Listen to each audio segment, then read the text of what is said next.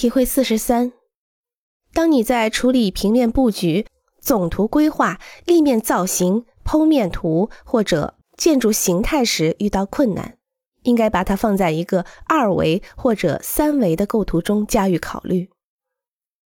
这能够让你将注意力和精力平均地分配到形态和空间的创造中，帮助你有效地整合方案中那些性质各异的因素。这样，你就不会过分的专注于那些你感兴趣的元素。在二维或三维空间中，你可以发现很多问题，其中包括构图是否平衡，是否存在一些不同尺度和肌理的组合，能够以不同的方式或视角吸引人的眼球，是否存在一个主导的动势以及一个或多个参照物。在这个构图中，是否存在某些被忽略的区域？